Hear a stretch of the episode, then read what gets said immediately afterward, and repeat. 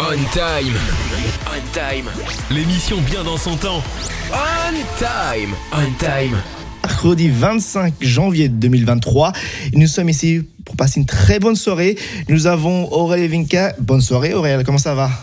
Bonsoir, comment ça va Pascal? Bonsoir Vinka. Coucou Alors Tout comment ça va va? bien? Bah ouais, bah plutôt bien, la forme. Semaine très chargée là niveau euh, niveau travail. euh, J'arrête pas, mais ça fait du bien d'avoir une pause pour le coup avec On Time euh, ce mercredi soir. Franchement, euh, ça me fait bien plaisir de vous retrouver. Ah Tout à fait. Et Vinca, comment se passe ta semaine? bah, moi, moi aussi, ça me fait très plaisir de vous voir. Je suis, je suis désolée, c'est une catastrophe. Je, je vais pousser au maximum, mais je pense que je peux pas faire beaucoup mieux. Donc, ça fait, euh, ça fait quand même trois jours et demi, non, deux jours et demi que je fais cours avec cette voix-là des élèves. Bon, lundi, Ah oui, même. rigolo. Oui, lundi, ils trouvaient ça très rigolo, donc c'est un peu chiant. Mais, euh, mais à partir de mardi, ils ont commencé à avoir pitié de moi. Et je les ai eus aujourd'hui, j'avais un silence de mort. C'était très, très agréable finalement. Donc, je recommande Distinction de voix pour enseigner. Bah, soin de toi quand même. ah ouais, pour le coup, ouais. Ouais. C'est quelque chose là. hein. Mm. Eh bien, eh bien, ça, ça commence bien 2023. Voilà, des bonnes choses. Mais c'est pas grave, on est là ici ce soir euh, pour passer un bon moment avec plusieurs rubriques, bien entendu, avec euh, la revue de la semaine, les questions entre amis, le laboratoire et bien entendu le voyage autour du monde, comme toutes les semaines. Et euh, sans détour, on va commencer avec la première rubrique qui est la revue de la semaine. On time. On time. La revue de la semaine. Et cette semaine, nous avons trois nouvelles qui viennent de partout dans le monde, des Espagnes, des États-Unis et de la France. On va commencer par la première, donc je ne sais pas si vous êtes au courant. Euh, Est-ce que vous connaissez un peu l'histoire qui est en ce moment entre Shakira et Gérard Piqué? Est-ce que vous connaissez? Ouais, ouais, ouais, c'est vraiment une histoire de dingue. Racontez-moi. Alors, bah, je vais commencer à... je vais laisser- pour une fois, je vais laisser Aurel un peu laisser euh, euh, peindre le background de l'histoire. Alors, en gros, pour le coup, euh, Gérard Piquet était donc le mec de Shakira. Ils sont quittés parce qu'il y avait des soupçons d'infidélité, euh, ce qui s'est avéré pour le coup, parce que Gérard Piquet sort avec une mannequin aujourd'hui, donc âgée de 23 ans, qui s'appelle Clara Kia ou Chia. Euh, en tout cas, c'est une espagnole euh, donc de Barcelone. Et euh, pour le coup, depuis bah là quelques semaines, Shakira a l'air d'avoir beaucoup de remords envers Gérard Piquet et elle le fait savoir. Et puis bah, Gérard Piquet, il répond de, de façon assez drôle pour le coup. Et oui, donc il faut savoir que Shakira, elle, a fait une chanson en disant euh, ah ben toi tu maintenant tu es, je t'aime plus, etc. Plein de plein de plein de pics. En particulier en fait en disant que ah moi j'étais une, je crois, je sais ouais, moi j'étais une Ferrari, tu m'as remplacé pour une Twingo. Donc la Twingo c'est la c'est c'est la remplaçante justement. Ouais. Et justement le le, jou- le joueur Gérard Piquet a voulu répondre. Et ben il a répondu comme ça. Attends si je vais pouvoir vous partager la vidéo. Euh, si tout va bien, voilà. Donc vous pouvez voir ici justement qu'il il s'est acheté une Twingo. Oui, oui, il s'est acheté Ouais, une ouais. Twingo. Il est arrivé en Twingo. Il s'est acheté une euh, Twingo juste pour ça. Voilà. Parce que une pique. Ah oui En même temps, on n'a pas, le- pas même salaire hein, pour le coup entre Gérard Piquet et nous. Hein. Il gagne euh, euh, 800 fois plus que nous. hein. Non, c'est clair, c'est c'est- très fait finalement. Ah oui, c'est particulier. Donc il était content lui avec euh, avec euh, sa euh, avec sa Twingo. et, et oui, donc voilà, c'est un clash qui, je pense, va continuer. C'est pas fini. Ah ouais, puis alors, il y, y a aussi l'autre, parce qu'il y a eu plusieurs références, et il y a aussi, tu avais une Rolex et tu as pris une Casio. Euh, Ouais. Et pour le coup, vraiment très fort, c'est que Gérard Piquet, vraiment dans la dans la vanne pour le coup, euh, c'est que euh, il a une société qui s'appelle Kings League, qui fait énormément en fait de de, de stream sur Internet. Enfin, c'est du e-sport sur Internet. Et donc du coup, Casio a décidé en fait de sponsoriser la Kings League, League pardon, la ligue de Gérard Piquet pour le coup, et donc ils sont partenaires officiels. Donc c'est vraiment en fait un énorme coup de com finalement que Shakira offert à Gérard Piquet euh, sans, sans trop le vouloir. Mais, mais aussi, mais aussi à Twingo, mais aussi du coup à Casio, c'est extraordinaire quand même. Je, moi, je Ah, je grave, découvre ah, cette histoire comme une cruche, mais je trouve ça très très drôle. Renault et Casio, ils sont refaits. Là, pour le coup, il manquerait plus qu'il y ait une petite vanne pour le coup sur C9. Ah, on peut bien s'en sortir. Hein. Tu avais énergie, tu, as choisi C9. Nous, ça nous fait une pub gratos. ah ouais, là. C'est peut-être la prochaine musique, peut-être la prochaine musique de Gérard Piquet qui va, qui va, qui va y aller parce que c'est c'est euh, c'est une bagarre qui, je pense, n'est pas finie. Je pense que ça va juste commencer. Hein. Euh, c'est particulier. Mais bon, après, ils étaient ensemble pendant 12 ans, il faut savoir. Et je pense qu'ils ont eu deux enfants. Donc, je sais pas comment ça se passe niveau famille. ça va être, ça va être un petit peu tendu. Hein. pour le coup, ça va être un petit peu chaud. Hmm. Mais alors, je sais pas toi aux États-Unis quelle est ta relation à ce prénom? Moi, je découvre cette affaire et je découvre que Shakira, qui a un très beau prénom, enfin, le son est super beau. Et elle, avait un, elle, était, elle était pendant 12 ans avec un homme qui s'appelle Gérard. Mais en français, il, il est français, ce monsieur. Non, non, il est espagnol, Gérard Piquet, ouais, pour le coup. c'est pour ça qu'il s'entendait bien. Ça, et sonne, que... ça, sonne, le Gérardo quand même. Non? Ouais, Gérard, Piquet et Shakira. Ah, c'est euh, oui, c'est c'est Gérard, enfin oui, euh, ouais, Gérard, ouais, pour le coup. Ça sonne mieux que Gérard. Gérard et Shakira, on dirait une blague en français. oui. Quand on est français francophone, quoi. Ouais, mais le mec, finalement, il a pas le même nom, parce que, enfin, il a, il a, il a bien son prénom qui s'appelle Gérard, mais sauf que c'était un immense footballeur euh, à Barcelone qui a fait, euh, pour le coup, euh, l'entièreté quasiment de sa carrière là-bas.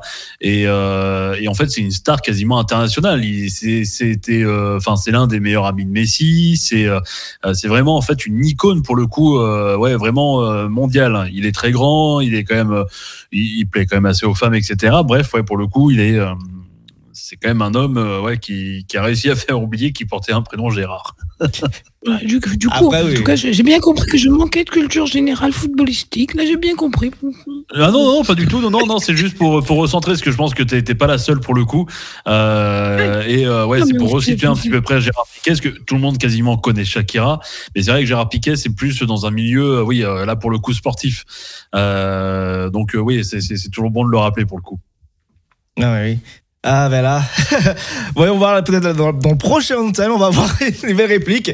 Mais bon, pour le moment, on est à l'épisode 1 et on va continuer avec euh, notre prochaine actualité qui cette fois est à New York aux États-Unis avec une patinoire qui a été installée au centième étage d'un gratte-ciel.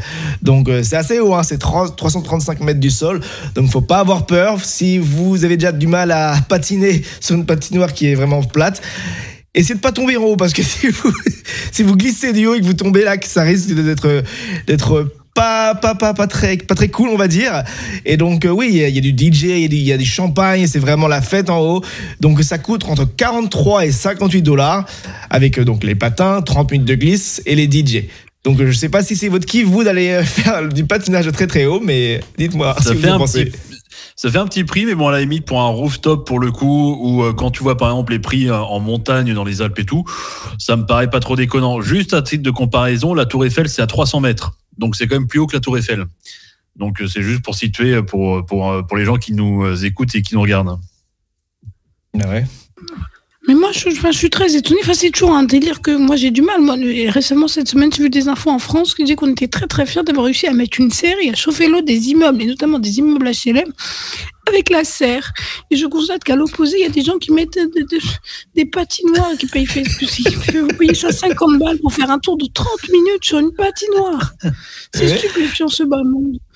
Mais c'est pas grave. Ouais, mais il faut, il faut savoir que dans un sens inverse, c'est que nous, par contre, pour le coup, avec les expériences, on, voilà, en effet, tu as, raison, il y a donc les nouveaux immeubles euh, qui se chauffent eux-mêmes ou qui sont, euh, pour le coup, euh, on va dire, quasiment énergiquement renouvelables, ou en gros, ils produisent eux-mêmes leur électricité. C'est une invention française. Et ça, c'est des choses, des tours, etc., qu'on va revendre sûrement aux États-Unis d'ici 2, 3, 5 ans, 10 ans. Et ça, c'est une fierté française pour le coup, parce que c'était développé par, bah, par EDF, avec, euh, avec toutes leurs filiales. Et euh, premier immeuble à Strasbourg qui euh, fonctionne plutôt très bien. Ils revendent même de l'électricité. En tout, le bâtiment revend 36% de l'électricité donc à la ville de, Strasbourg. Donc franchement, non, non, c'est, très bien. Et mais toi, Pascal, tu as, déjà bossé dans une grande tour pour le coup? Oui, plusieurs fois. je sais pas, c'est pas c'est pas je sais pas, c'est c'est juste long à monter chaque fois l'ascenseur. Ah, et quand tu, quand tu prends le déjeuner, c'est un peu embêtant donc parfois tu prends juste ton déjeuner à la maison, tu prépares et tu tu manges à ton bureau. Parce que ah, oui, c'est compliqué avec le badge, les gens qui font la queue pour monter après, c'est c'est quelque chose. Et, c'est pas comme la tour Montparnasse? Où c'est séparé par exemple entre les étages, où tu as des ascenseurs par exemple ils vont du 20 au 40, d'autres ascenseurs du 40 au 60. Si, quand même. Si, t'as, as, quand même ça, tu as quand même ça, mais il faut savoir que quand tu vas genre en heure de pointe à midi ou le matin, ça, parfois ça commence à faire un peu comme le métro et tu vas attendre dans une queue. Donc euh, ça fait un petit moment. Donc euh, oui, franchement je suis content d'aujourd'hui de ne plus travailler dans un bureau et de travailler chez moi. c'est plus simple. Vachement plus simple. Mais à, la, défense, la première fois que j'ai vécu ça, c'était atroce. J'ai fait qu'une fois dans ma vie. Mais quand tu imagines une gamine de 22, 22 gamine, une jeune femme de 22 ans, toute, toute, mimi, qui va juste à son entretien pour son job d'été, qui, et qui, qui passe, déjà qui passe tout bas, et puis qui va devant l'ascenseur comme une conne, comme elle a toujours fait devant tous les immeubles de la Terre et, il il se passe rien. Et là, il y a quelqu'un qui le regarde haut, mais vous avez réservé votre ascenseur? Je dis, mais comment? Moi, je veux juste monter. Il il faut que vous réserviez le bon endroit, la bonne place à l'avance. je comprenais pas ce qui m'arrivait à l'époque. Maintenant, j'avais l'air vraiment très naïve. Ouais. Il y a plein de systèmes, il y a parfois des gens qui, qui, t'attendent, qui te disent Ah, vous montez au 20e, ils te mettent le 20 pour toi, etc. Ou parfois, c'est juste bloqué avec ton badge, donc tu peux aller juste dans ton, dans ton étage. Dans ton étage. Ouais il y a plein de bordel du genre. Mais ouais. Et bon, c'est beaucoup de choses, mais comme ici, apparemment, il n'y a plus personne qui vient au bureau, donc euh, ils pensent à convertir les bureaux en, euh, appartements. Donc euh, peut-être, à voir. Donc ce sera peut-être une prochaine actualité s'ils y arrivent. Ça, ça s'ouvre les SDF Oui. il y aura beaucoup plus de logements en tout cas. Allez, sur, euh, sur On Time, on continue avec la France cette fois-ci. Et cette fois-ci, c'est quelque chose que je vais partager, que j'aime bien. Euh, je ne sais pas si vous connaissez la, la, série qui est sur Netflix qui s'appelle Stranger Things. Euh, donc avec euh, plein de plein de gamins qui euh, se battent contre les zombies. Et eh bien il faut savoir qu'ils font une expérience immersive. Et donc j'y ai participé à San Francisco. Donc c'est une expérience. en gros, vous avez une petite attraction au début avec des acteurs, vous jouez dedans. Et donc c'est très très sympa. Donc je vais peut-être vous montrer une petite une petite vidéo de comment c'est. Donc c'est vraiment sympa. C'est que donc vous jouez un peu comme euh, comme des acteurs en fait. Et donc euh, vous allez participer un peu comme dans la série. Vous allez être un personnage de la série. Vous allez rentrer, vous allez jouer avec des petits jeux, des trucs du genre. Vous allez voir si vous avez de, des compétences psychiques pour euh, battre ces zombies et ces, ces, ces, créatures. Et donc c'est très très sympa. Et pourquoi je vous le dis justement? Pourquoi? Parce que ça arrive à Paris. Ça arrive à Paris enfin. Et donc ça arrive justement euh, demain, ça ouvre les réservations. Et donc euh, si vous voulez y aller, allez-y. Moi je vous, vous y recommande, c'est très très intéressant. Et donc euh, voilà, donc si vous ne connaissez pas, allez-y. Alors ouais, en effet, ouais, donc pour reprendre, ouais, ça, la billetterie ouvre demain, c'est à partir du mois de mars au Paris Event Center. Et toi, tu l'as fait en vrai ou aux États-Unis pour le coup? Ah, tu l'as déjà fait donc du coup? Je l'ai fait moi, oui. Ah, et donc euh, c'est moi pour le retour d'expérience. Bon, c'est apparemment selon l'actualité en France, ça va coûter les 30 dollars, 37 euros, 37 euros. on va le faire correctement. Euh, chez nous, c'est beaucoup plus cher. C'est dans les 70 dollars, truc du genre. Donc euh, allez-y, ah, c'est moitié, c'est moitié moins, moitié moins cher.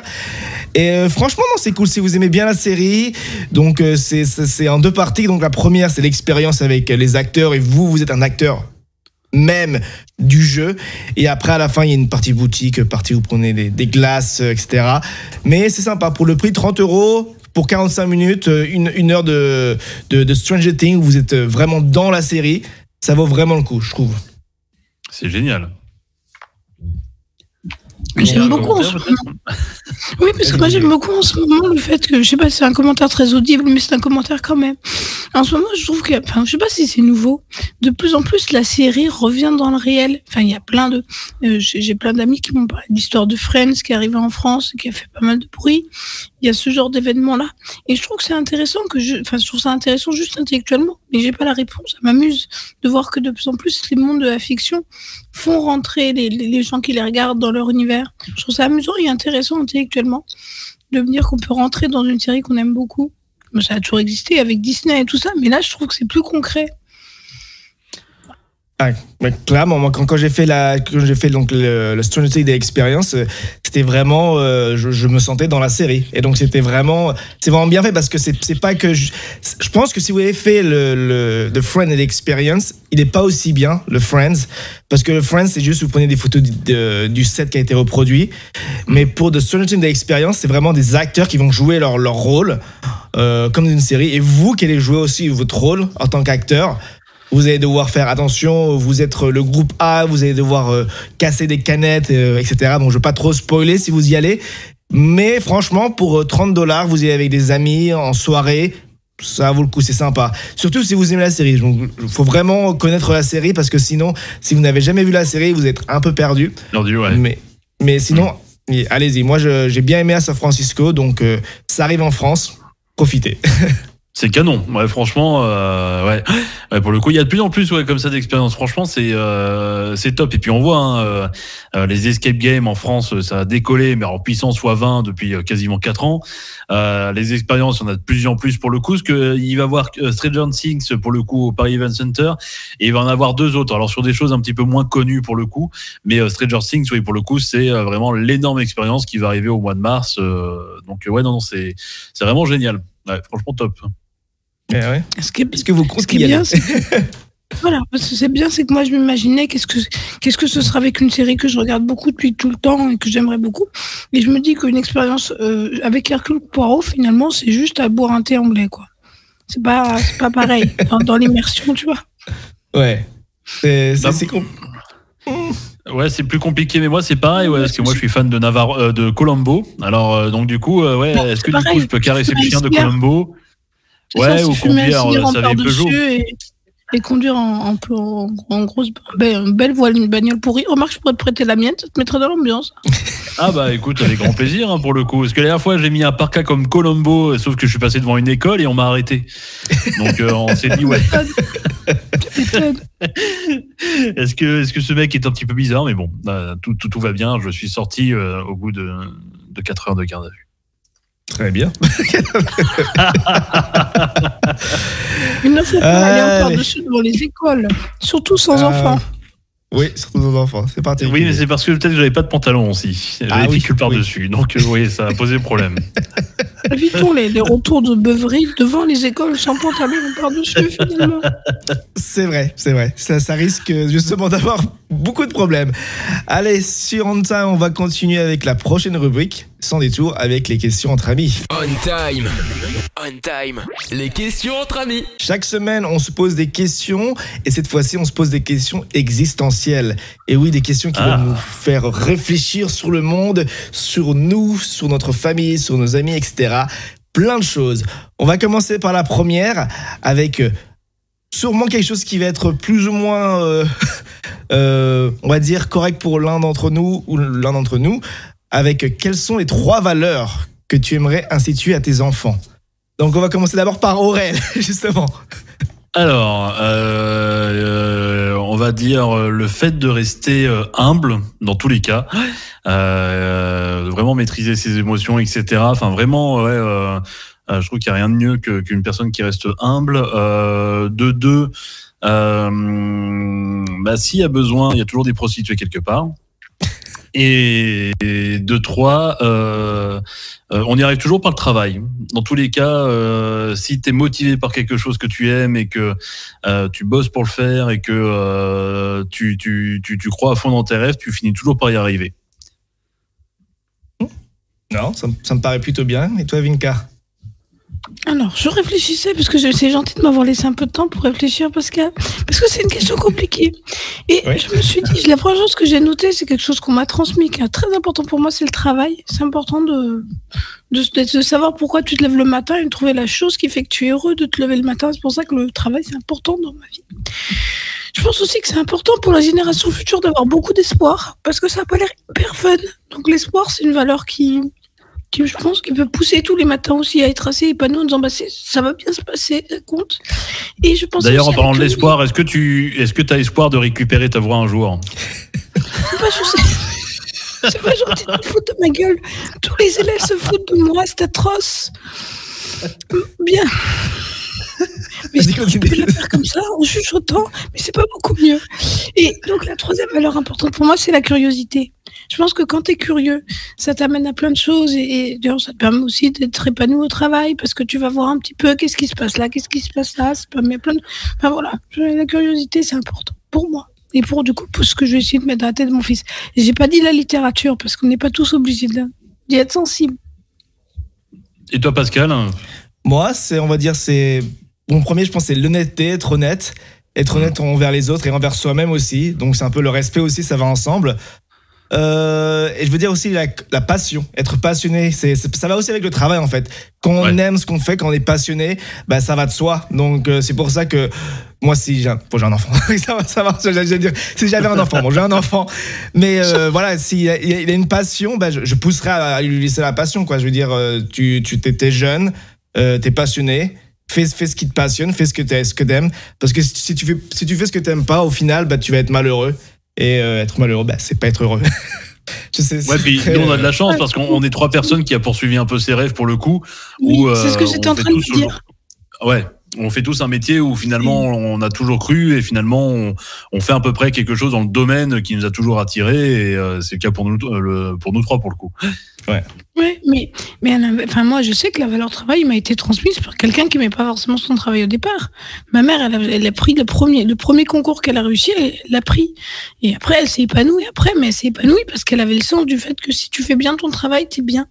Et après, ça, ça lui a plu.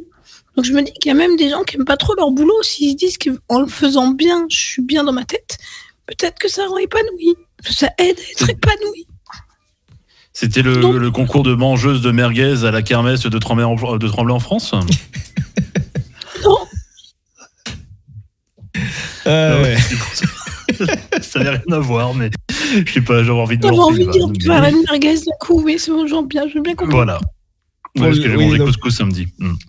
Pour l'histoire, il y, a un peu d'histoire qui se passe. C9 était à Tremblay en France aussi, les anciens studios. Donc, euh, pour l'histoire, hein, pour ceux qui savent, qui savent pas ce que c'est cette ville, c'est lié à beaucoup de gens autour de C9 et dont particulièrement l'ancien studio.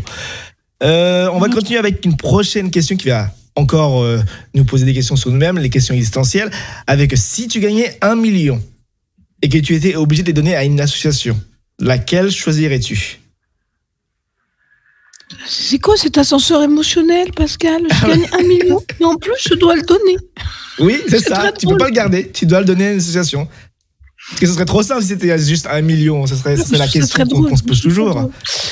Euh, euh, un truc très pluridisciplinaire. Même du coup, je, du coup, je me lasse. Un truc très large. Moi, je dis, je dis ça tout le temps à tous les gens qui me demandent des dons. Je dis, moi, je donne toujours au truc le plus large possible.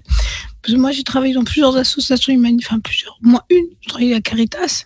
Et Caritas, ils font l'alphabétisation, les vêtements, la nourriture.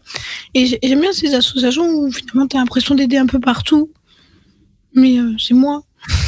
Ouais. Ah non, mais ça va être particulier pour, pour chacun. Et pour toi, Aurel quelle association euh, donnerais-tu ces 1 million? Euh, alors je donne déjà des trucs comme Caritas, j'ai donné il y a trois ans. Il faut savoir que je change d'association quasiment tous les ans, euh, histoire de, de, de, changer un petit peu et puis de donner des causes qui, qui me sont. Waouh, j'hésiterais vraiment entre trois trucs. Franchement, j'hésiterais entre la SPA, j'hésiterais entre euh, euh, entre les infirmières et soignantes, etc., qui morfent au travail. Et euh, ah oui, non, vraiment le truc que je pense qui me tiendrait plus à cœur, c'est sur tout ce qui est pouponnière. Euh, Aujourd'hui, euh, c'est euh, malheureux de savoir que bah, les pouponnières n'ont qu'un budget de 20 euros, par exemple, pour offrir un cadeau à un gamin à Noël. et encore, si c'est pas 10, ça dépend des pouponnières, c'est une catastrophe. Et ouais, je donnerais ça juste pour bah, des conditions d'accueil un petit peu plus nobles, parce que les personnes qui font ce travail-là essayent de, de faire de leur mieux chaque jour, et c'est pas facile dans les conditions dans lesquelles elles sont. Et ouais, puis leur donner un petit peu d'espoir, le fait d'avoir euh, bah, du matériel qui peuvent s'en servir pour euh, aider à grandir seul, etc. Ou loin de ses parents, parce qu'il y en a qui sont arrachés à leur famille. Euh, ouais, non, ça c'est le truc qui me tiendrait plus à cœur pour le coup. Hmm. D'accord. Non, oui, c'est vrai, c'est vraiment des causes qui nous tiennent tous. Hein. C'est d'où la question. moi, personnellement, hmm. j'aurais dit que ce serait. comme, comme, toi, c'est dur de savoir à quelle donner une seule. Tu vois, une seule, c'est très compliqué. Hein. C'est pas facile, ouais. Ouais. Non, moi, ce serait plus genre pour soit dans l'environnement, soit dans la cause animale, ou soit dans la cause des enfants. Donc pour aider les, les enfants qui, qui, sont en besoin d'aide, même des enfants dans la guerre. Donc euh, c'est vraiment les, les, trois. Je sais pas, franchement, moi, c'est la question que j'ai choisi la question, mais je ne suis pas sûr moi-même d'en trouver une. C'est très compliqué. Donc moi, ce serait les, les, les, trois. Ouais.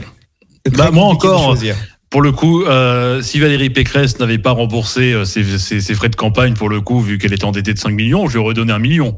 Là, pour le coup, ça aurait été une bonne fois. Que tu es généreux. Rien à foutre du reste du monde. Hein. Alors là, juste à Pécresse.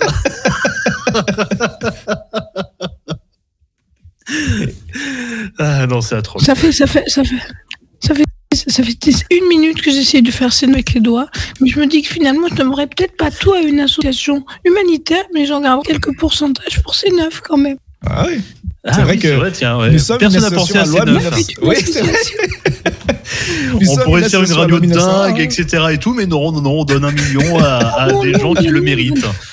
Ouais, franchement, zut. Ouais, enfin, ouais. ouais, ouais, C'est là où on voit que c'est neuf, si on, on pense aux autres plus qu'on pense à nous. C'est c'est beau. c'est Ouais, trop franchement, c'est noble de notre part. Mm, C'est vrai, totalement. c'est vrai. Et justement, on va passer maintenant à une prochaine question. Quel est le plus gros problème de notre monde moderne? À ton avis, Aurel Quel est un Euh. problème de ce monde moderne? Ah oui, c'est des questions existentielles, comme j'ai dit. Euh, L'égoïsme. Mm. Le fait que, bah, il y a encore, heureusement qu'il y a des situations où il y a des gens qui se partagent ou qui euh, euh, vont s'entraider, etc. Mais par exemple, quand on voit l'égoïsme dans les grandes villes, où c'est-à-dire le nombre d'incivilités, euh, quelles qu'ils soient, euh, sont, sont nombreuses.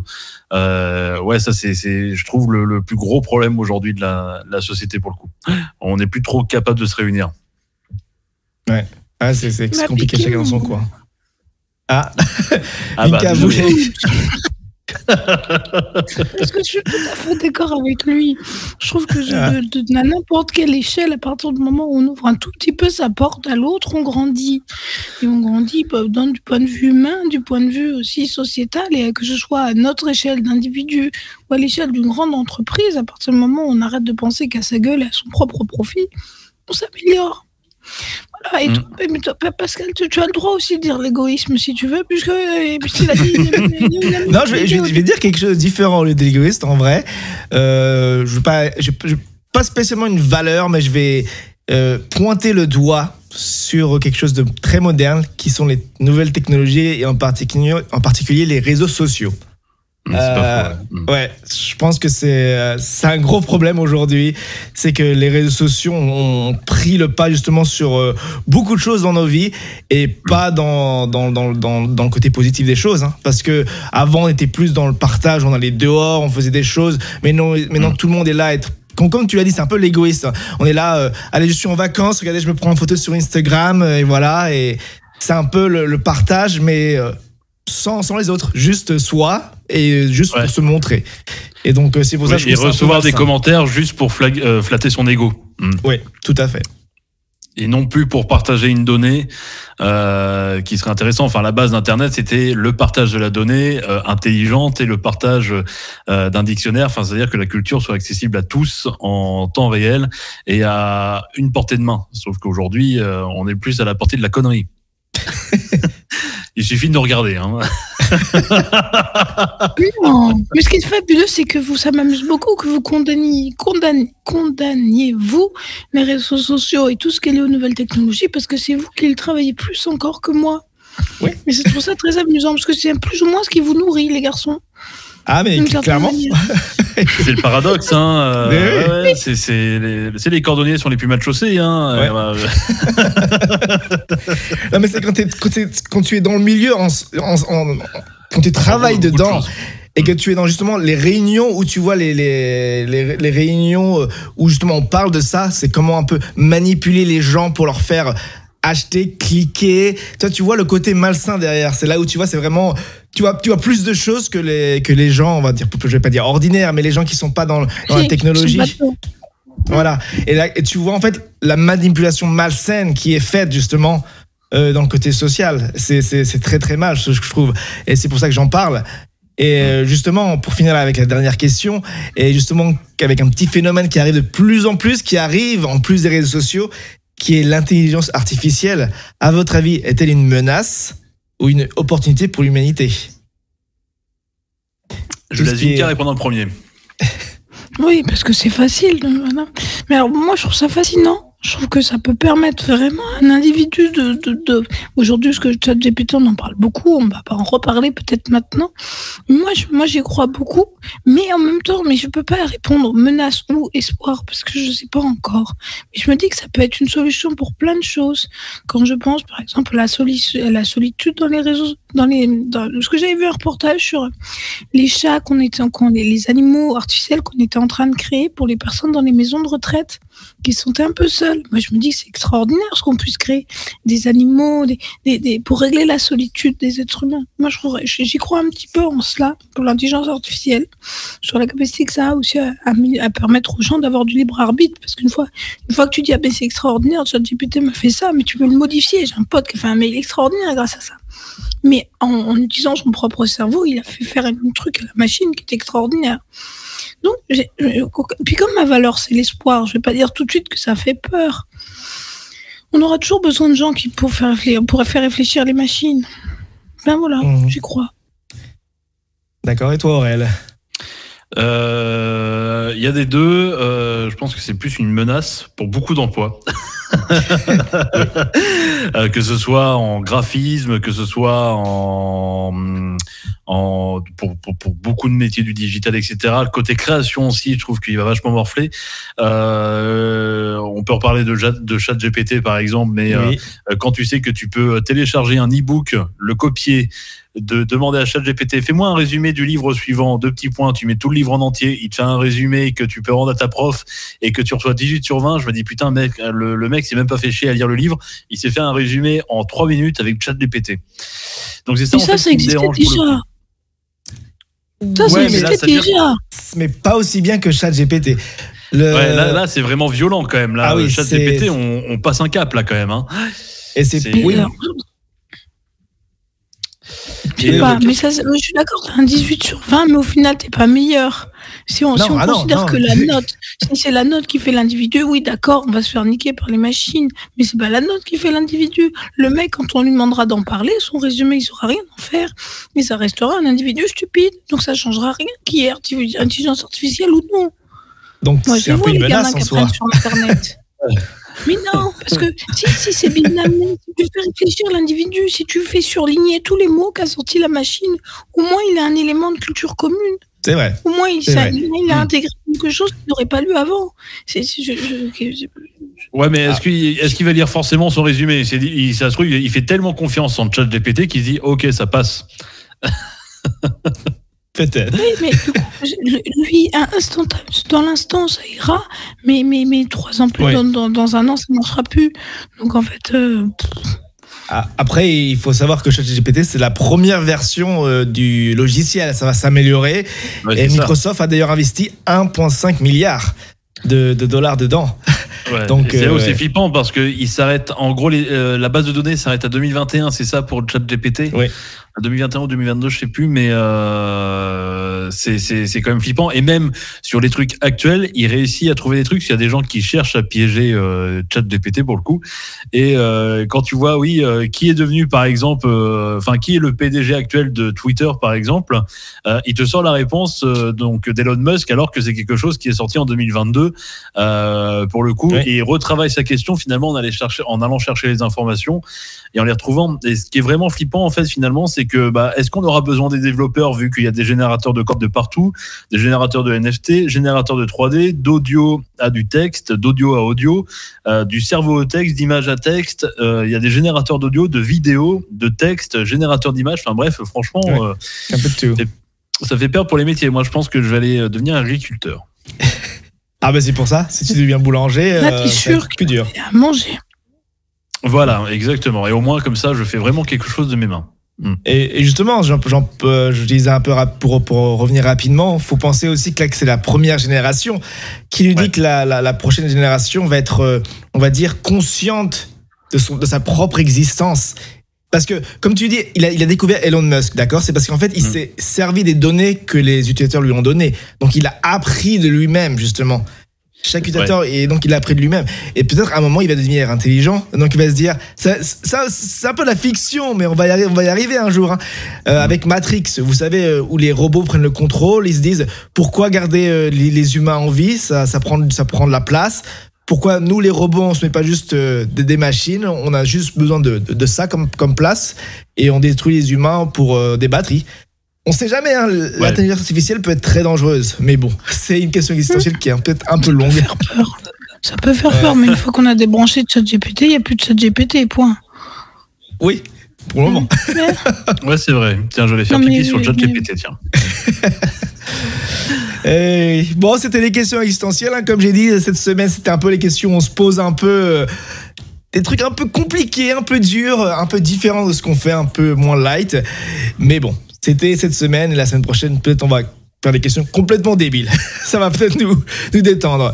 Allez, sur On Time, on va continuer avec la prochaine rubrique. J'espère que Vinka est prête et on va partir justement avec euh, le laboratoire. On Time. On Time. Le laboratoire. Chaque semaine, l'un d'entre nous va faire une gagette ou une dégustation qui va être euh, parfois en rapport avec le voyage autour du monde et cette fois, c'est euh, Vinka qui s'y colle, avec peut-être l'invité qui va arriver. Euh, oui, il, va pas tarder, il va, au fur et à mesure, il va arriver sans doute. Alors du coup, j'ai fait comme Morel, j'ai tout gardé emballé pour faire le haul. Euh, le haul, oui, il y a quatre trucs, le... un haul normalement. Comment t'avais appelé oui, ça un unboxing. Ah, c'est bien, ça fait de la SMR en plus, puisque je chuchote. Ah bah, c'est presque agréable. Mm. Oui. Ça fait le même bruit que quand j'ouvre une boîte de capotes. Ouais, elles doivent piquer tes capotes. Ah bah, c'est des spicy. Ah, voilà. Donc, voici ce que j'ai reçu pour ce soir. Et euh, on a résisté, mon mari a résisté parce que c'est lui qui a réceptionné le colis. Et il m'a dit, mais qu'est-ce qu'il ah. a résisté pendant deux semaines à ne pas les manger. Puisque ça se mange ce soir, ce que j'ai reçu. Ça, je, je suis nulle. Vraiment, je suis très très Donc s'il y en a un comme ça, je vous laisserai deviner ce que c'est. Un comme ça. Un comme ça. Et un comme ça. Et, a priori, ça se mange. Ça s'appelle des cookies. Et ça ressemble beaucoup, beaucoup à des Mikado. Et apparemment, c'est typique de la, de la gastronomie japonaise. Et ça a des goûts très. Alors, ça, c'est ça, ça, je connais. Ça, absolument, j'aurais presque envie de goûter ça en premier. Parce que ça, c'est facile, des Mikado au chocolat. Mais ça, il y en a au, thé matcha. Il y en a au cookie à la crème. Et il y en a à la fraise. Ah. Donc, mais ça me stupéfie. Alors, je vais goûter les cookies à la crème. Je ne suis pas très audacieuse comme fille. Mais je sais pas. C'est vraiment cookie à la crème ou c'est Oreo pour le coup? Bah, Je pense qu'ils n'ont pas le droit de mettre Oreo. Ah d'accord. C'est une question de droit. Parce que sinon, c'est vraiment un Oreo. Ouais, ouais, c'est vrai, oui, c'est ce que je remarquais sur la boîte pour le coup. Et là, c'est typique du, de, de l'Oreo. Hein, Ça sent l'Oreo. Hmm. Et en effet, c'est un Mikado à l'Oreo. Et donc, je, je, découvre. Donc, ça, c'est vraiment. C'est un, c'est un grand classique de la cuisine japonaise, mais ça ressemble beaucoup, beaucoup, beaucoup au Mikado. D'accord. Bah justement, nous avons notre euh, invité qui vient d'arriver sur l'interface. Je vais laisser Vinka faire les présentations et on va l'accueillir en direct. Bonsoir. Bonsoir. Bonsoir Atrice, bonsoir. à toi. Bienvenue chez nous. Je suis désolée, j'ai plus de voix. Normalement, je suis beaucoup plus audible. Donc, bienvenue à toi. t'accueillir ce soir. C'est gentil. Et donc, tu, inaugures avec nous la thématique de la semaine de, qui est le Japon. Ok. Pendant que je mange des pokis. voilà, elle est en train de, manger des, des, délicieuses choses. Alors, ton prénom, pour le coup, parce qu'on n'en a pas très bien entendu alors, mon, prénom, on va, dire que c'est Chris, hein, parce que à chaque fois que j'ai été sur des réseaux, sur des podcasts, euh, comme ça, on a toujours appelé Chris. En plus, c'est court, c'est euh, ça va vite. Euh, on le retient bien. voilà, c'est ça. Voilà. Ça va vite. Et donc, nous sommes en plein dans la rubrique donc, du laboratoire et donc on teste chaque semaine des dégustations. Cette fois-ci, euh, Vinca euh, colle avec justement le Poki. Euh, est-ce que pour toi, c'est quelque chose de, qui se trouve au Japon, qui est typique japonais ou? Oui, parce que en, fait, nous on avait le, le, Poki donc de la de, la marque Guliko, c'est un, c'est c'est une confiserie japonaise mais qui existe depuis des années au Japon. Et nous, en fait, en, en, France, on, on l'avait sous le nom Mikado. Et euh, on l'avait sous le nom Mikado. Et en France on a eu très très très longtemps en fait je sais même pas si ça a changé euh, uniquement la version euh, la version chocolat au lait en fait euh, très basique très à la limite très triste en fait. Parce que mhm. quand on commençait à fréquenter un petit peu les les ne serait-ce qu'en France les boutiques d'import épiceries japonaises d'import en fait on s'apercevait qu'ils en avaient à la fraise qu'ils en avaient au matcha ou enfin au thé vert japonais d'ailleurs au Japon quoi qu'il existe il y a une version matcha hein, de toute façon quoi qu'il arrive donc et en fait ils avaient des, des, des, des, goûts de dingue, tout ça, des machins avec des espèces de petites euh, pépites de noisettes dessus, etc. Et nous, on avait chocolat au lait, c'est tout. Donc oui, c'est euh, c'était le, c'est la confiserie japonaise. En fait, c'est un peu truc parce que en fait, l'occidental quand il commence à attaquer, euh, on va dire ce qui est tout snack, junk food japonaise, tout de suite, il va il va se retrouver avec des, des, des trucs qu'il connaît en France, mais dans des versions complètement hallucinantes, quoi. parce qu'il y a les Mikado comme ça de plein de goûts différents. Il y a les Kit Kat, mais les Kit Kat plein, plein, plein de goûts différents. Ça va de, d'une variété de fruits pas possible, toujours au matcha aussi. Euh, voilà, euh, les Kit et, euh, les, et, une multitude de sodas en fait au Japon où, avec, des goûts complètement improbables. Voilà, et le poki fait partie de, de ces de ces incontournables, on va dire. Par contre, j'ai le droit de dire que c'est pas très bon. Bah, en même temps, c'est voilà, c'est des Mikado gras sucrés avec euh, plein de goûts improbables, mais c'est du Mikado, quoi. voilà, c'est-à-dire que c'est hyper fadasse, quoi. C'est l'impression de manger un bâton sucré, quoi. Ouais, voilà. Bon, après, voilà, c'est vrai que je sais pas sur quoi t'as attaqué, mais si t'as attaqué celui, effectivement, à l'Oreo, bon, ça, enfin, ça reste de l'Oreo, quoi. Oui, c'est ça, c'est pour ça. Donc, tu auras peut-être plus de subtilité sur celui à la fraise ou sur lui au, match, sur mm. celui au matcha, justement, parce que les, les, Japonais étant très fiers du matcha, ils font mettre toujours beaucoup de soins euh, dans leur reproduction au matcha. C'est ça que tu me dis, c'est ça? Donc, je goûte celui au matcha. Ça a coupé? Je dis donc, je goûte celui au matcha ce soir. Faut goûter celui au matcha. très bien, je, je On time. On time. Le voyage autour du monde. ah, c'est génial. Euh, bah Chris, pour le coup, on va te laisser te, te présenter en quelques mots pour, euh, pour le coup. Ah bah écoute, euh, alors, je, je, tiens à préciser que en fait j'étais en train de végéter, en train de m'endormir euh, cet après-midi et j'ai une gars qui dit Oh, tu veux passer une 21h pour parler du Japon, du Japon. Donc j'ai rien préparé, j'arrive complètement à l'arrache, hein, que les choses soient claires. Parfait.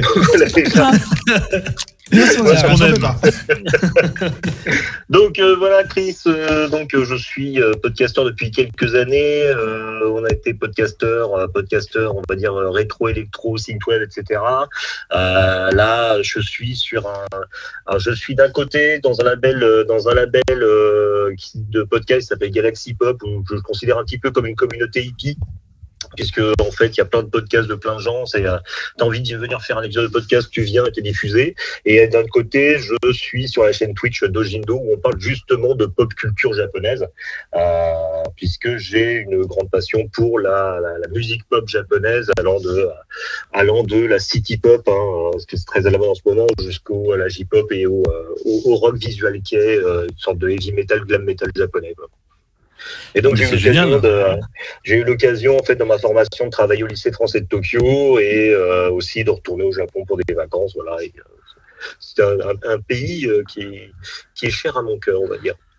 C'est génial. Alors, Galaxy Pop, c'est le, podcast, euh, le, euh, la constellation, c'est ça ou pas du tout? Voilà, c'est ça. Galaxy Pop, la constellation. Parce qu'il y a plusieurs, il y a plusieurs ramifications de, de, Galaxy Pop. Et donc, Galaxy Pop, la constellation, où tous les podcasts qui passent sont dessus. Et on met pas. Euh, pour ça, pour moi, c'est un peu, c'est un peu une, communauté hippie. J'aime beaucoup cet état d'esprit. C'est-à-dire qu'on met aucun podcast en avant. Et si des gens ont envie de venir faire un épisode, ont envie de, de proposer un projet, tout ça, sur Galaxy Pop, tout le monde est, est bienvenu.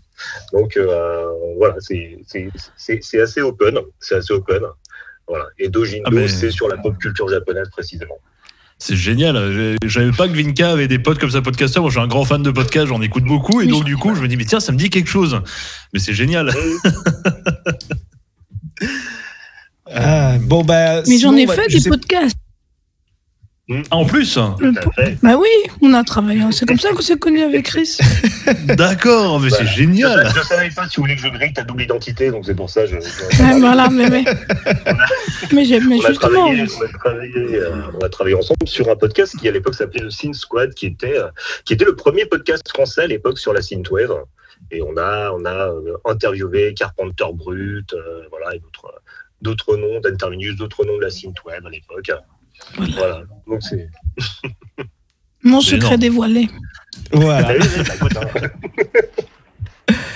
Et donc, euh, bon, je vais poser une question qui est dans la, qui est dans la liste que, que Aurel m'a bien envoyée.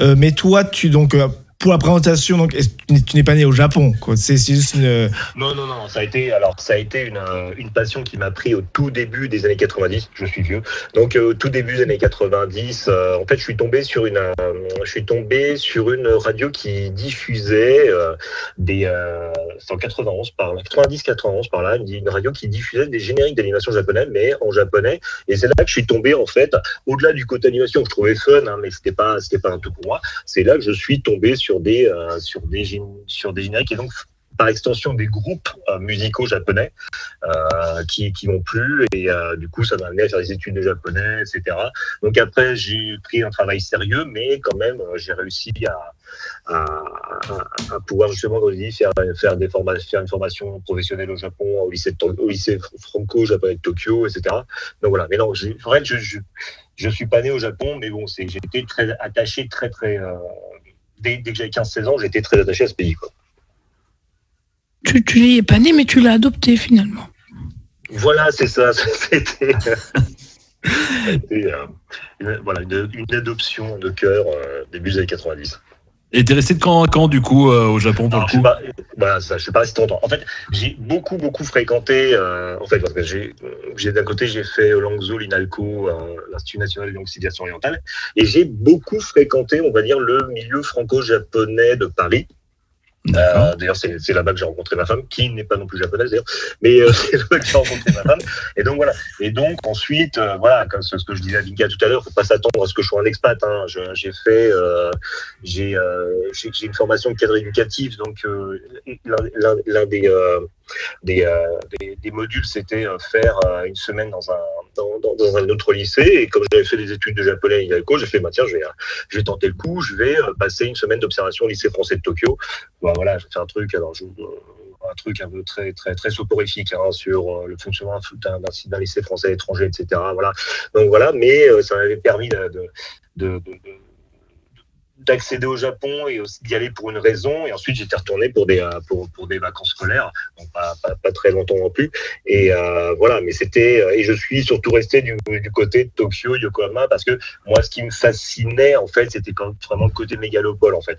J'ai rien contre le Japon, contre le, le, Japon, entre guillemets, traditionnel. Mhm.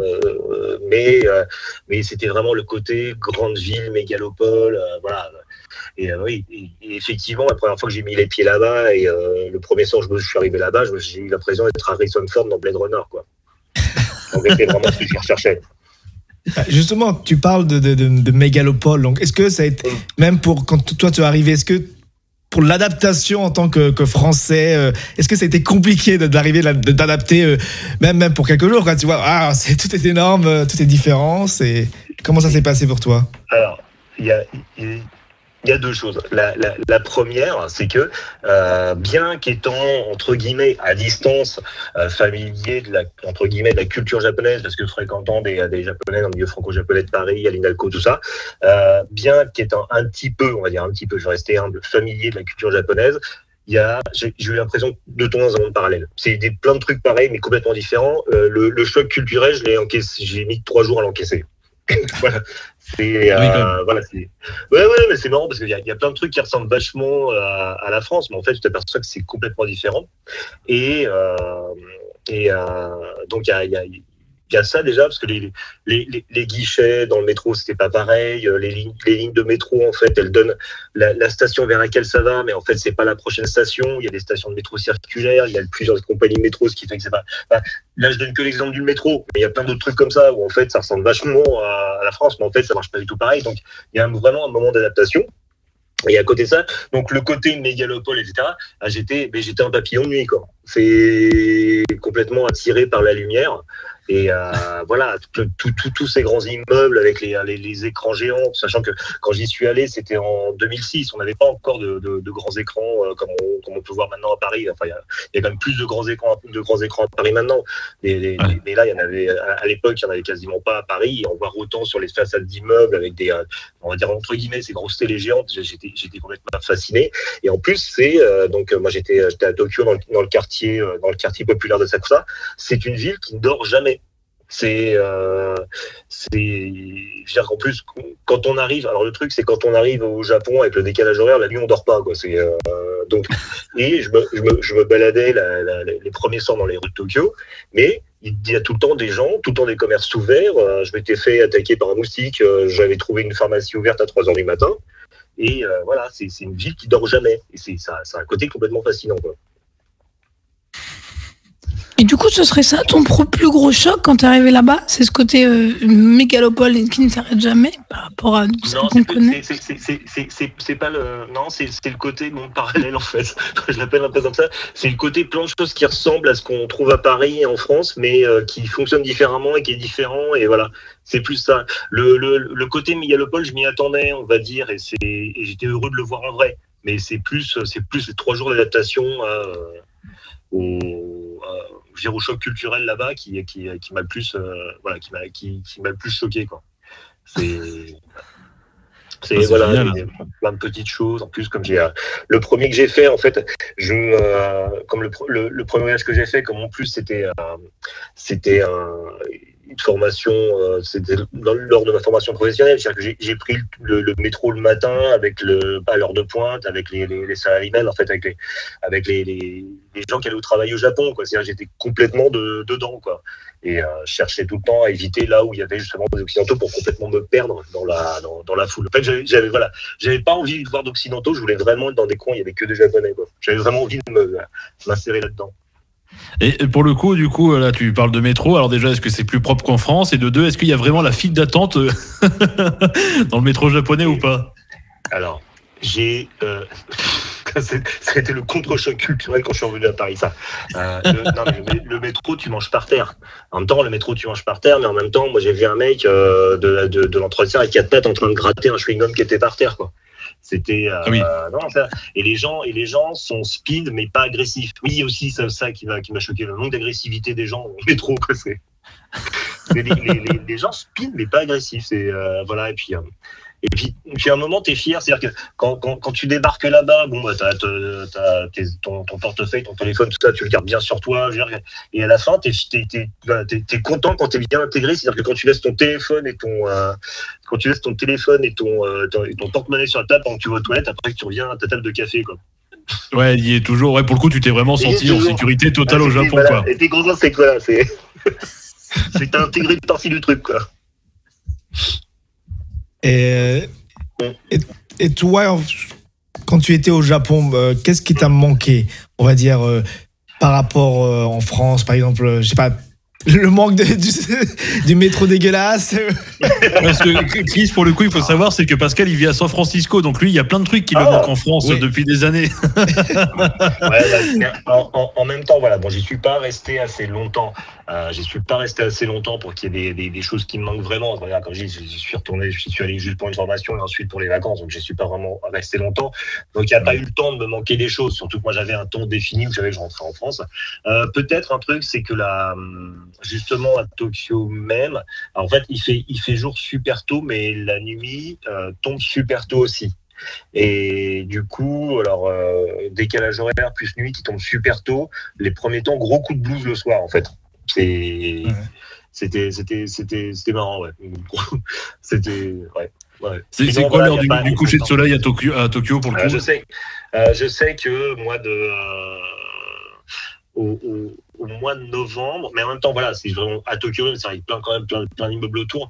Euh, mois de novembre, je vous dis pas de bêtises, moi, fin octobre, début novembre, j'avais vers 4 heures, vers 4 heures l'après-midi, il y a la nuit qui tombait déjà, quoi. Donc c'était, euh, ah oui. je trouvais ça, je trouvais ça super tôt, quoi. C'était, euh, ça commençait à s'assombrir. Donc du coup, ouais.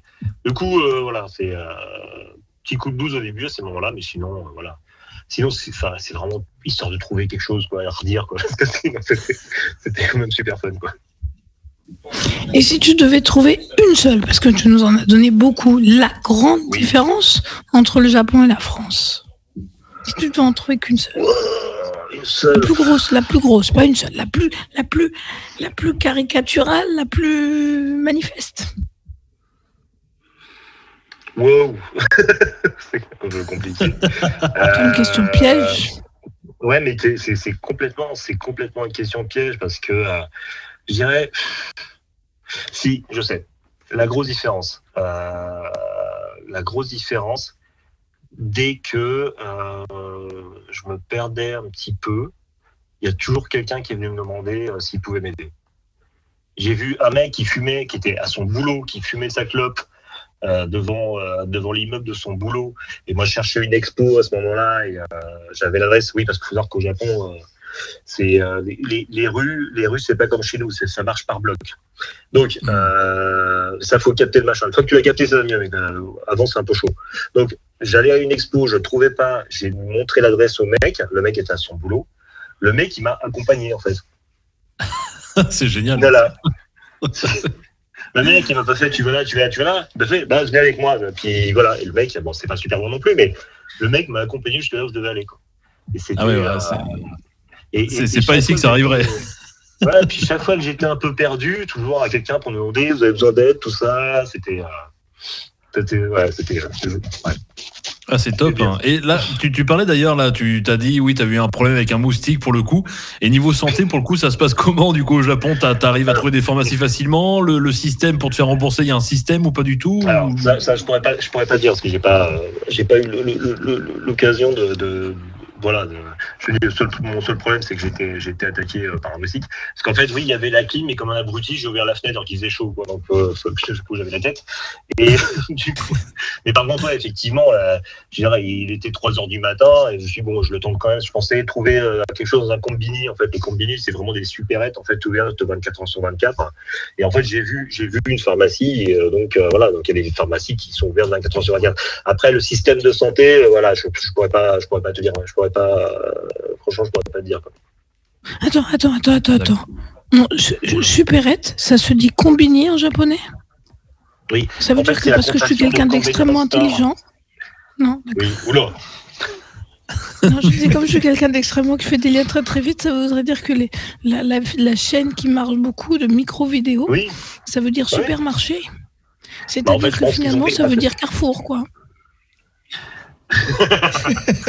en, fait, bah, en, fait, je pense que toute personne qui va au Japon, on dire, euh, surtout voilà, qui n'est pas habitué à avoir des magasins ouverts 24 h sur 24, c'est un un truc qui est vraiment voilà, c'est une des images du Japon, c'est le combiné quoi, le combiné d'un sort. Ce cette superette où tu vas trouver euh, du magazine euh, à, la, soupe chaude en hiver avec les les les les, les choses comme ça, voilà, qui, qui te vend un peu tout ce dont tu as besoin concrètement, euh, c'est des supérettes comme ça qui vont rester ouverts 24 heures sur 24. C'est clair que quand en France, euh, où tout était fermé à 19h, 20h, j'exagère un peu, mais dans ma jeunesse, tout était fermé aussi le dimanche et le lundi.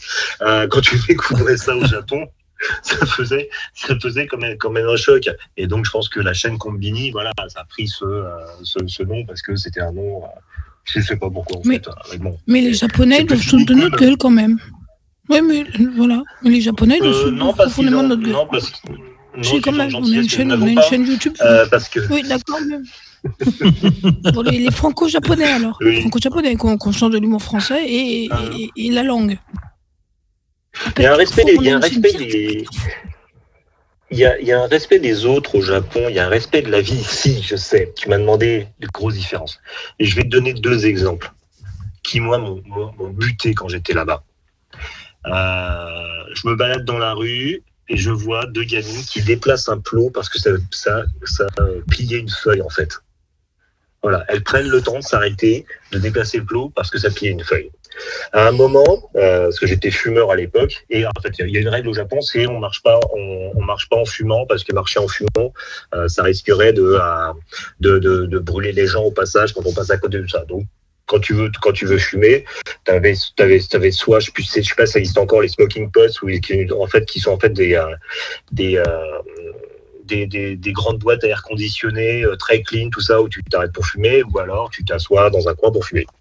Je, je me suis assis devant un combini et euh, l'architecture, enfin les, les, les rues, l'architecture japonaise étant Tokyo étant complètement chaotique, en fait, tu as des immeubles et tu as des tout petits, euh, en fait, tout petits, c'est même pas des rues, parce que tu peux pas y rentrer, toi, en tant qu'être humain, euh, des, des, creux entre immeubles. Et donc, tu avais le combini euh, en face duquel j'étais en train de fumer, et entre le combini et l'immeuble d'à côté, un petit creux avec des chatons des chatons. Et euh, voilà. Et donc des chatons. J'ai vu un salim, un salaryman. Enfin, salaryman, c'est l'homme de fer japonais, euh, costard cravate, tout ça. Donc le salaryman, c'était le soir, hein, donc il faisait nuit. Donc le mec, il devait certainement rentrer du boulot. Le salaryman, il passe devant le combini, il passe devant les chatons, les chatons miaou, miaou, miaou. Le mec fait un demi-tour, il rentre dans le combini, il va acheter, alors je sais, je sais pas de quoi, c'était des boîtes de quoi donc euh, de, de, de poissons, de thon, j'en sais rien. Et donc il ressort le combini et il sert au chat, au chaton, euh, des boîtes de des, boîtes de thon, de, enfin de, de, poissons, je sais pas trop quoi. Mais un, un, un, respect et euh, un respect de la vie, du, un respect du vivant en fait, mm. un respect du vivant qui m'avait qui m'avait pas mal pas mal impressionné à l'époque.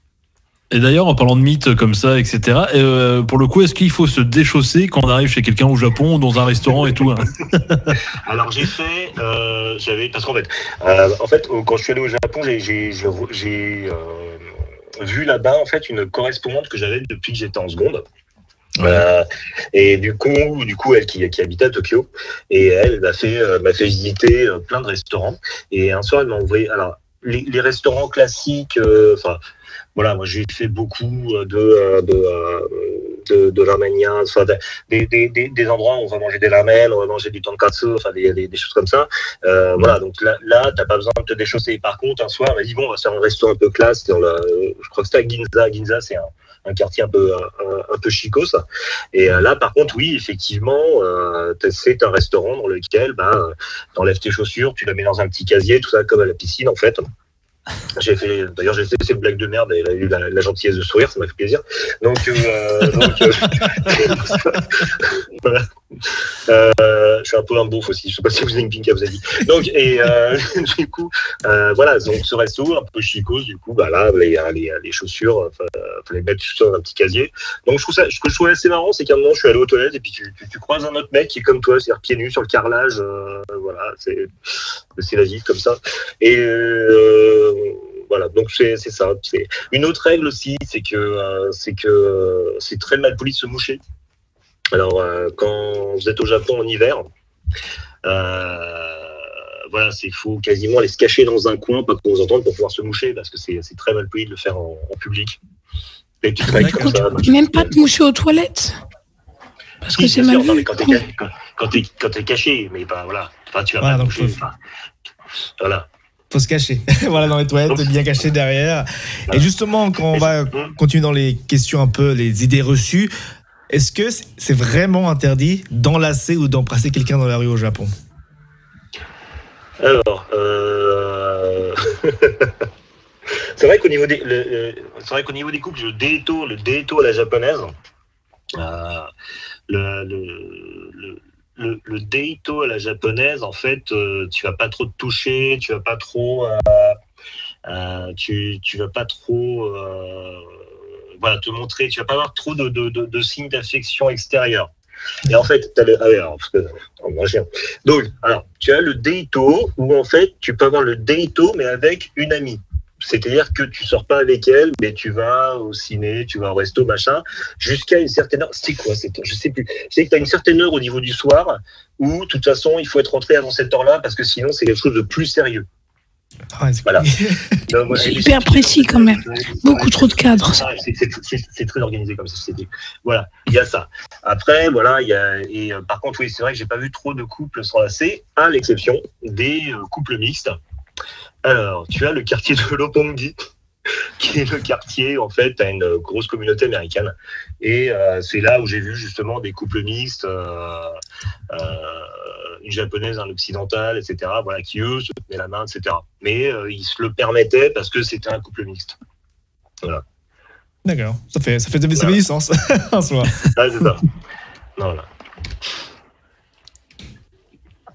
Alors oui, et tu, nous as dit du coup sur les questions de la relation à autrui, mais quand tu rencontres quelqu'un, encore un cliché, une idée reçue qu'on a, est-ce qu'on doit s'incliner comme dans, comme, dans Taxi ou pas?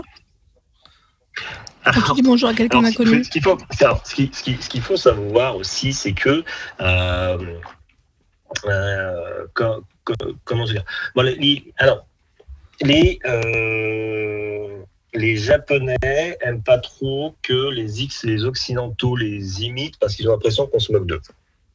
Alors, mes propos n'engagent que moi. Hein. Moi, ce sont des choses que j'ai remarquées, hmm. tout ça, voilà. Euh, moi, je sais que euh, je vois, par exemple, parce que je, je, fréquentais un bar là-bas qui s'appelait Red Shoes, euh, etc. Et là-bas, j'étais, j'étais l'occidental du, du, bar quand j'y étais. C'est-à-dire que euh, je pense aussi qu'on m'excusait plein de choses parce que j'étais qu'un pauvre occidental, hein, je pouvais pas tout savoir, donc ça, m'arrangeait aussi. Et euh, je sais que euh, je faisais mon occidental tout en restant respectueux. Euh, je faisais mon occidental tout en restant respectueux. Du coup, j'étais apprécié pour ça. Et du coup, euh, moi, c'était assez marrant parce que c'est une une société où il n'y a pas trop de contact physique. Et euh, du coup, euh, c'est une société qui boit aussi énormément euh, à partir d'une certaine heure.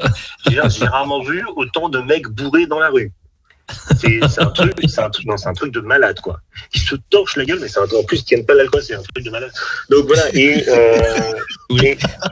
et, et, et, et, du coup, euh, je rentre dans le bar, c'est assez timide au départ, tout le monde se torche la gueule, à la fin, tout le monde me serrait la main, tout ça, la table sur l'épaule, euh, machin, machin. Voilà. Et je pense qu'il se permettait aussi justement euh, d'être assez tactile parce que j'étais un occidental. Hmm. Parce que c'est voilà, c'est des. Euh, voilà. Donc il y, a des choses qui se font pas par convention, qui qui se faisaient pas. Comme je l'ai dit, hein, c'était vers 2006, donc je sais pas comment ça a évolué. Mais hein, il y a des choses qui se faisaient pas par convention euh, à ce moment-là, et des choses qui se permettaient avec moi parce que j'étais un occidental. Moi, j'ai eu le cas dans un contexte professionnel pour le coup. C'était au JO au Brésil. Euh, il y avait une entreprise japonaise, Panasonic pour ne pas la citer, euh, qui euh, donc euh, nous offrait donc le restaurant pour le coup à toute l'équipe euh, qui qui travaillait.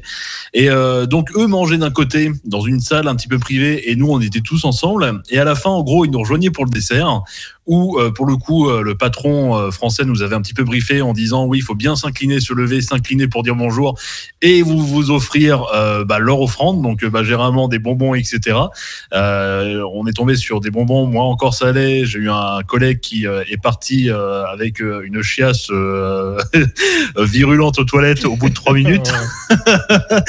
Et pour le coup ouais ouais dans un contexte professionnel bah ouais ça reste vachement l'inclinaison etc et mmh. et ouais c'est c'est assez perturbant pour le coup. Et, euh, euh, toi, dans des situations comme ça, tu as déjà eu ouais, des offrandes? Enfin, Est-ce que le terme d'offrande ou n'importe, ça, ça se fait vachement encore? Alors, euh, bah, tu vois, parce que ça, tu m'y fais penser, c'est euh, et euh, ça, ça, me fait penser un truc. Justement, je parlais de, de ce bar, le Red Shoes. Donc, premier voyage, j'avais au Red Shoes, et deuxième voyage, plus, plusieurs mois après, j'y retourne. Les, les gens me reconnaissent, et le type voulait absolument m'offrir un truc. Euh, et, en fait, bon, j'ai fait un truc qui est complètement mais je le savais pas. Mais c'est voilà, c'est que je fais, mais non, c'est pas la peine. Je suis juste content de vous revoir. En fait, c'est super poli de faire ça. Donc après, je l'ai su. Donc voilà. Et là, je l'ai fait. Et le mec, euh, il, voilà, il, il pouvait pas. Je revenais, en fait, je revenais d'un pays lointain, je revenais le voir. Le mec pouvait pas faire autrement. Et donc, il m'a, voilà, il m'a offert une connerie. C'est un, éventail. Et, euh, et, euh, il m'avait signé un des, euh, un des sous de, du, du, bar, quoi. Mais voilà, parce que c'est conventionnel. C'est-à-dire que, voilà, je, je, le connais, je pars dans un pays lointain, je reviens, le mec m'offre un truc parce que, voilà, en plus, c'est, voilà. Il sentait que le mec il tenait parce que voilà c'était pour lui justement c'était sa façon d'être poli quoi de de, de, m'offrir quelque chose. Ah, euh, petite transition. Euh, bon, moi j'habite aux États-Unis en ce moment. Euh, et ici, il y a vraiment une culture de, de fou sur le pourboire. Ici, c'est tu donnes pour pourboire, c'est mal vu. C'est si tu, si tu donnes si tu donnes pas assez de pourboire ici, tu, on te regarde très mal. Mais au Japon, Apparemment, est-ce que c'est très mal vu de, de, laisser un pourboire au Japon Non, mais déjà, rien que le fait de dire merci au serveur qui te sert un truc, déjà, il me regardait bizarrement. Ah oui. Voilà. Ah oui. Non, voilà. C'est-à-dire que, voilà, le, le, dans un dans un dans un resto, euh, voilà, le, dans un resto, le, le, contexte bar est encore un peu différent, c'est plus plus chaleureux. Mais dans un resto où euh, et après j'ai vu les autres, et effectivement j'étais le seul qui remerciait le serveur quand il venait m'apporter mon plat. Et euh, parce que la personne en fait elle est payée pour ça. Je enfin, en gros il voit pas pourquoi je le remercierais et qu'il est payé pour ça. Et du coup moi je remercie les mecs qui avaient un petit ton de voilà. Bon, ouais, bon, après, comprenez, j'étais un occidental, du coup, j'avais plus rien à sauver, quoi, mais. Euh, mais Mais du coup, le fait de dire merci à un serveur, c'est pas une question de, c'est pas le bon mot, pas le mot hiérarchie, mais c'est pas une question de moi en tant que, moi en tant que client, je te, en France, un peu ça, moi en tant que client, je donne à boire à celui qui m'a, qui a daigné me servir, parce que le pauvre serveur, il faut le nourrir. Enfin, moi, j'ai toujours l'impression que c'est un peu ça, la façon dont on donne à pourboire. Mhm. Et, mais c'est pas une question du coup de hiérarchie, c'est une question de je suis payé pour ça, c'est normal que je le fasse. C'est plutôt dans cet esprit-là. Oui, c'est vrai, c'est ça. C'était voilà, Mais comme je dis, là c'était euh, là c'était dans les dans, dans, un serveur dans une euh, dans une euh, chaîne de, de, de, resto quoi. Voilà. Et puis bon, c'était après quand je te dis dans, dans, le bar, la, la, la relation avec le, les barman, le barmaid est différent quoi. Mais c'est voilà, là je sais que c'était euh, voilà donc le pourboire, je n'en ai même pas entendu parler. Et en tout cas, de toute façon, même quand je disais merci, c'était déjà c'était déjà bizarrement perçu. D'accord. Euh, ouais, donc c'est deux extrêmes parce que oui, les États-Unis c'est vraiment l'autre extrême. Les États-Unis, tu donnes 15%, ils sont pas quand tu m'as donné que 15%. Euh, c'est quoi ce bordel? Tu donnes un Les merci, ils veulent pas, ils veulent que tu donnes le, tu, donnes 15%. Mais voilà quoi, c'est. Je préfère le Japon sur ce, sur ce coup-là. ouais. Autre petite idée reçue qu'on a, c'est le côté justement réception de cadeau. Et est-il vrai qu'il est mal vu quand on reçoit quelque chose de le prendre qu'à une main? Il faudrait deux mains pour le prendre. Ah, toute une. Euh, oui, non, mais il y a. Est-ce que tu l'as vécu Est-ce que quand on t'a donné ton sous-boc, tu as dû Il y, a plein de choses qui sont extrêmement. Ouais, il y a plein de choses, qui... plein de gestuels aussi. Mais des gestuels qui sont, euh, qui sont aussi vraiment dans l'habitude, dans quoi. Et. Euh comment dire, c'est comme quand je donne, euh, donne la carte, euh, euh, ou il y, a plein de choses qui, qui rentrent carrément dans l'habitude des gens. C'est voilà, il y a une fois, j'ai pris une cigarette dans un bar à hôtesse. Il y avait un mec qui m'a, qui m'a, qui à, deux mains, voilà, me présentait le briquet pour allumer ma cigarette. C'est, voilà, c'est des, je pense que ça fait aussi pas mal partie des, conventions, des habitudes, des choses comme ça. Après, euh, comme je te dis, il y a beaucoup de choses qu'on pardonne, pardonne aux gaijin parce qu'ils n'ont pas les codes et ils le savent. De toute façon, en même temps, je ne sais plus qui est-ce qui disait ça, enfin, je, parce que je, regarde parfois des, soit des chaînes YouTube, soit des gens qui parlent, qui parlent Japon. Comme ils disent, quand, il y a des Japonais qui se méfient, qui n'aiment pas trop, qui ont peur des, des, des gaijin, en fait, des, des, des étrangers, c'est parce qu'on pour eux, comme il y a plein de choses qui sont très codées chez eux, l'occidental, enfin le, le, le, non japonais a un côté complètement imprévisible qui, euh, qui les met soit mal à l'aise, soit qui les, euh, qui les inquiète parfois. Donc voilà. Donc euh, oui, effectivement, parfois, euh, c'est pas parce que un japonais va t'offrir un cadeau à deux mains que tu vas le prendre à une main. Je, le, le, le, japonais va pas t'en vouloir parce que les, les, japonais savent très bien qu'on n'a pas forcément leur code en fait. Donc pour eux c'est vrai, mais pas pour pas pour l'étranger. Ouais, voilà, c'est ça. C'est euh, voilà. Mais c'est encore vrai. En théorie, ce sera encore vrai aujourd'hui. Bah, je dis, moi quand je dis, moi j'ai fait quelques exemples où euh, voilà, effectivement, quand on quand on me donnait une carte, euh, une carte de, c'est une grande culture de de, euh, de la carte professionnelle, de comment on appelle, de carte, euh, je sais plus, carte de visite, voilà. Il y a une grande culture, il y avait encore à cette époque-là une grande culture de la carte de visite. effectivement, la carte de visite, ça se donne à deux mains, ça s'étudie euh, consciencieusement avant d'être rangé. Voilà, c'est prendre la carte de visite comme ça, la ranger tout de suite, c'est voilà, c'est tu ne me considères pas, tu, bah, tu, ne me considères pas, tu ne considères pas mon travail, quoi. Voilà, donc euh, il y avait tout un rituel comme ça sur la carte de visite où il fallait la, la, la, regarder attentivement, le, avec le petit signe de tête qui va bien pour dire que voilà, on prend conscience qu'on limite après là. Ah ouais, si, si. Et voilà, maintenant, c'est des. Euh, c'est des. Euh, et il faut, faut, savoir que c'est une. Mais c'est une culture, en fait. Euh, je ne suis pas du tout spécialiste. Hein. je vous dis, c'est uniquement mes impressions, mes ressentis, mes, mes observations. Bien sûr. Euh, pour avoir justement fait du japonais euh, et justement euh, m'être pris la tête sur les sur l'écriture des kanji, donc les idéogrammes, pour chaque trait doit aller dans tel sens, dans tel ordre, euh, avec euh, voilà certaines petites remontées qui sont qui étaient à la base des remontées, euh, des, remontées de signes, qui étaient à la base des remontées de signes naturelles avec le pinceau, mais qui là doivent être reproduites. On est sur des, on est sur des sur des, des, des, gens qui dès leur plus jeune âge sont euh, voilà, ont l'habitude de, de, de, faire des choses dans un certain ordre, dans un voilà, euh, ne serait-ce qu'au niveau de leur écriture. Euh, et ensuite, il y a plein de choses qui sont, voilà, qui fait que dans leur culture, dans leur euh, dans leur vie professionnelle, il y a plein de choses qui doivent se faire dans tel ordre, de telle manière, avec telle gestuelle parce que voilà, c'est ça fait partie de leur culture et ça fait partie de leur éducation, de leur culture professionnelle.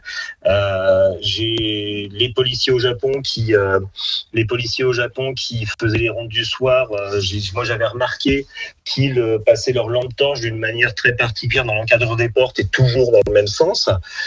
Les conducteurs de, de, de, de train, de banlieue, de métro, quand ils passaient une station, ils faisaient un certain geste de la main quand ils passaient la station quand j'ai demandé à mon amie japonaise euh, ce que ça signifiait, elle m'a dit qu'elle n'avait jamais remarqué, mais en même temps, ça m'étonne pas parce que ça fait partie de son quotidien. Donc, je pense que tout est, euh, voilà, il y a, y a, une culture justement de la gestuelle qui vient de, euh, de leur éducation, qui vient de cette culture justement de l'idéogramme qui est fait dans un certain sens et, et dans un certain ordre. Mais c'est mon avis, hein, je me plante complètement, mais c'est c'est l'impression que j'ai. Non, mais c'est très, très intéressant tout ça. Euh, mais oui, mais, merci en tout cas d'être d'être venu. Ouais, Chris, c'était super intéressant. Et du coup, on est resté bouche bée parce qu'on on t'écoutait parler, on, y était pour le coup. on, va pas te cacher que tous là, on, aimerait bien visiter le Japon aussi, tu vois. C'est un peu le rêve de. de, de... Attends, bah, ah bah, des gens. Hein. Mm. faut, vivre ça, faut vivre ça au moins une fois dans sa vie, quoi, juste histoire de, de le vivre. Bah carrément, ouais. Ouais, c'est un pays que je rêve d'aller visiter pour le coup, depuis, euh, depuis un petit moment. Et euh, j'ai eu l'occasion il y a six ans et euh, je l'ai pas fait parce que, parce que j'avais un autre truc de prévu. Ah non, j'avais eu les Jeux Olympiques qui m'étaient tombés dessus. Mais ouais, c'est un regret pour le coup de ne pas avoir fait le, le, le Japon. Ouais. Eh oui. Eh bien. Mais, là, désespérons pas. Je, pense qu'il faut que j'arrête de parler ce soir. Oh bah oui, pas Ah bah oui, ici, on n'a pas de... Tu vois, c'est, on fait travailler les gens même quand ils sont malades. Bah oui, Eh ben oui, ben c'est de là que s'achève l'émission. Donc merci Chris d'être venu. Bah merci, beaucoup d'avoir invité. C'était génial. Tous ces, tous ces, éléments sur le Japon et surtout les idées reçues qui sont un peu balayées. Donc, euh, c'est bien d'avoir euh, un point de vue un peu plus interne. Euh, mais oui, donc pour nous, On Time, on se retrouve la semaine prochaine, même heure, même endroit, sur C9 Radio, l'antenne. Également aussi sur nos réseaux sociaux, Twitch, Facebook, YouTube. Mais pour cela. Et puis les réseaux aussi de, de Chris, pour le coup, parce qu'il a un podcast et puis il a, il a, il a des choses en même temps derrière. Si tu as besoin de, de, de shout-out, euh, merci beaucoup. Vas-y. Hein. Merci. Bah, donc voilà, donc pour en ce qui concerne euh, euh, le podcast, donc pour le podcast, on a Galaxy Pop. voilà, vous cherchez Galaxy Pop sur n'importe quel agrégateur de podcast. voilà, et donc voilà, donc de, de moi je j'anime dessus en ce moment dernièrement un, un podcast qui s'appelle Baboulou, B A B U R U, qui est un podcast sur la culture japonaise de 78 à 98. Je sais, c'est très précis. En fait, c'est ça, ce qui, qui, qui est euh, juste avant et dans la queue de la comète de la période de la bulle économique japonaise, qui est une période qui me fascine parce que c'est l'époque où le Japon était très, comment dire, tout puissant économiquement et du coup culturellement ils se sont éclatés et euh, ça a donné pas mal de, de, trucs très rigolos. Donc sur Galaxy Pop et à côté de ça la chaîne Twitch Dojindo, euh, Deo euh, où, euh, où euh, il y a plein d'émissions sur la pop culture japonaise. Et je suis de temps, de temps, en temps invité le dimanche matin pour faire une chronique justement sur la city pop, hein, la funk japonaise des années 80. le dimanche matin, j'ai une émission qui s'appelle le Morning Attack. C'est génial, top. Merci beaucoup, Chris. Merci, beaucoup. Le lien s'affiche sur la vidéo. Euh, oui, Vinka, je, te laisse euh, le mot de la fin. Moi, j'arrive. Mais quel mot Putain, il est inaudible, mon mot. bah, c'est pour ça que je le laisse cette fois-ci. C'est catastrophique. Je pensais que ça s'améliorerait ce soir, mais ça marche pas. Je suis ravie de vous, je d'avoir fait ce soir avec vous. Je suis ravie d'avoir passé ce moment ensemble, d'avoir mélangé un peu mes deux mondes parce que c'est un peu mon de, enfin, la radio que j'ai fait avec C9, c'est ma première radio. Ce que j'ai fait ensuite en podcast, c'est le deuxième événement où je me suis retrouvée devant un micro. Donc c'est aussi assez émouvant pour moi ce soir. voilà, c'est une catastrophe. Ma voix est une catastrophe, mais j'en reviendrai la semaine prochaine de façon tout à fait audible. Mais je suis ravie d'avoir été avec vous ce soir. Bah nous aussi. Bah nous aussi. Allez, ciao ciao, à la semaine prochaine. Soirée, bonne. On time. On time. Avec Aurel, Pascal et Vinka. On time. On time.